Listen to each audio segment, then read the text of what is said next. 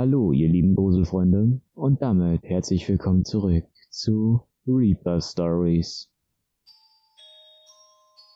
Ängstlich kauere ich in der Ecke meines Zimmers und blicke starr vor Angst auf meine Schranktür. Immer wieder höre ich dieses laute Klopfen auf dem morschen Holz.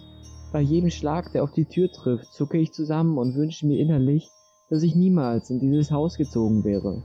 In regelmäßigen Abständen ertönt ein weiteres Klopfen, ich umklammere meine Knie und beginne immer stärker zu zittern.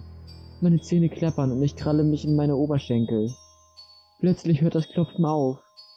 Ich sehe auf und fange an, mich wieder zu beruhigen. Langsam löse ich mich aus meiner verkrampften Haltung und krieche näher an die Tür heran.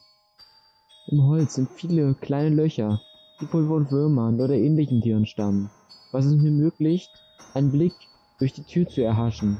In dem Moment erscheint ein unheimlicher Schatten vor dem Loch, durch welches ich blickte.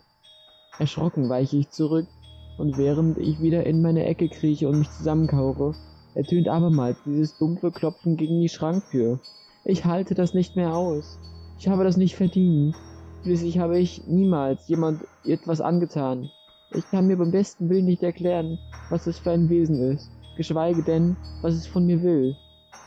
Plötzlich vernehme ich eine kindliche Stimme von der anderen Seite und das dumpfe Klopfen verstummt.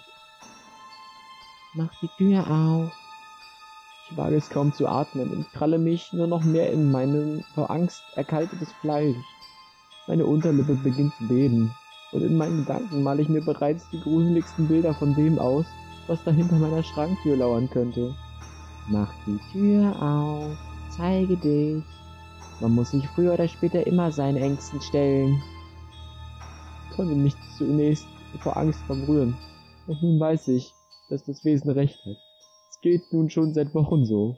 Heute klopft es zwar zum ersten Mal bewusst an meine Tür, aber ich wusste schon immer, dass es da war. Es lief umher, redete und manchmal lachte es ganz abscheulich. Ich habe genug von dem Fürchten. Meine Angst ist immer noch groß.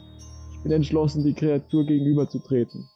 Langsam stehe ich auf, gehe auf die Schranktür zu und mit zittrigen Knien verlasse ich den Schrank.